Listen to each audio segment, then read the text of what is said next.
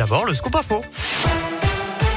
Et à la une de l'actu, il est à l'origine d'un véritable branle-bas de combat dans le foot français. L'homme de 32 ans soupçonné d'avoir jeté une bouteille d'eau au visage de Dimitri Payet dimanche soir lors de Lyon-Marseille est jugé en ce moment en comparution immédiate.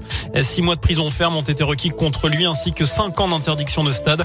L'OL a déjà écopé d'un match à huis clos à titre conservatoire avant les sanctions définitives prononcées le 8 décembre. Le gouvernement lui s'est saisi de la question justement de la sécurité dans les stades. Des mesures seront prises dans 15 jours, c'est ce qu'a dit Gérald Darmanin, le ministre de l'Intérieur qui recevait les instances du foot ainsi que plusieurs ministres, dont celle des sports, Oksana nous. Les deux ministres qui ont été testés négatifs au Covid, ils étaient considérés comme cas contact après l'annonce hier de la contamination du Premier ministre Jean Castex. Il est à l'isolement pour 10 jours avec de légers symptômes. Une dizaine d'autres ministres sont eux aussi cas contact.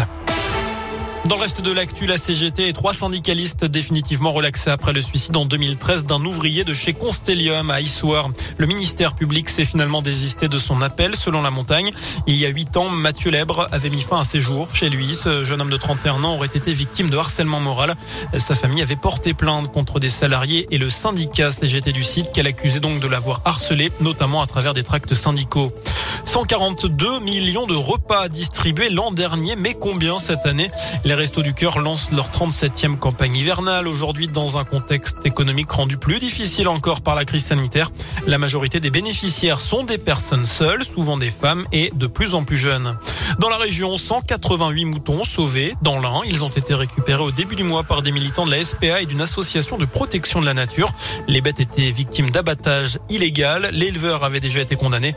Il a été interdit d'activité en lien avec l'élevage ovin pendant 5 ans. Les moutons sont désormais soignés dans le Rhône.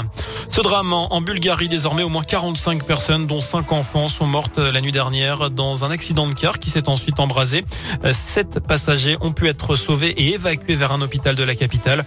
Le chauffeur est mort sur le coup. Il n'y avait donc personne pour ouvrir les portes et permettre aux passagers d'échapper au feu. Propos du chef de la police nationale. On passe au sport et au foot côté terrain avec la cinquième journée de la phase de poule de la Ligue des Champions. Lille reçoit Salzbourg à 21h. Les nordistes bien placés pour la qualif puisqu'ils sont deuxièmes à deux points des Autrichiens. Demain, le PSG se déplace sur la pelouse de Manchester City. Les Parisiens pourraient du même coup valider leur ticket pour les huitièmes de finale. Enfin, au Puy, on connaît la programmation quasi complète des Nuits de Saint-Jacques. La soirée d'ouverture, on le savait, ce sera avec Julien Doré, mercredi 13 juillet. Il sera accompagné par Attic et Michael Jones sur la scène du jardin en et puis le lendemain, on retrouvera Suzanne et le duo Samaka aux côtés de M. Enfin, vendredi 15 juillet, Gaëtan Roussel sera présent. Il sera avec Grand Corps Malade. La billetterie ouvrira demain. Du côté de la billetterie, il faudra attendre jusqu'à 9h. Voilà pour l'essentiel de l'actu. Très bonne soirée.